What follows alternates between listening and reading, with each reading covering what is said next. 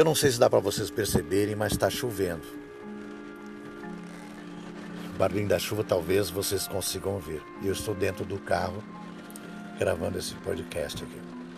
E daí me levou a, a uma reflexão. Está chovendo. E se eu tiver que sair agora, descer do carro, o que, que eu faço? Eu posso é, transformar o tempo. Ah, eu quero que eu quero que, que pare de chover agora, porque eu tenho que fazer um monte de coisa hoje. Isso é possível? Se não tem como você alterar a realidade, só resta fazer uma coisa: aceitar. Aceitar e usar as ferramentas, os utensílios necessários para você sair e enfrentar o tempo. Está chovendo. Eu posso pegar um guarda-chuva uma sombrinha, como falava antigamente, né? Uma capa de chuva e sair. E a luta, né? Ah, mas eu. Tem pessoas que falam assim, né?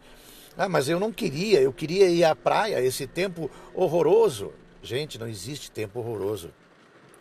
Tá? Essa chuva para os agricultores está sendo maravilhosa.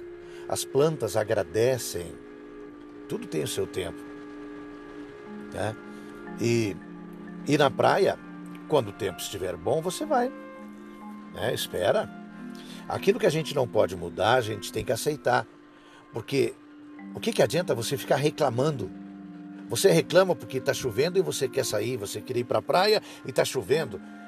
Quanto mais você reclama, tem pessoas que reclamam de tudo.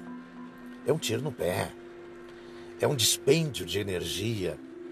Você fica fraco você reclamão, você só gasta energia. Você fica muito mais fraco. Então, quando eu não posso mudar uma realidade, eu só posso fazer uma coisa: aceitar.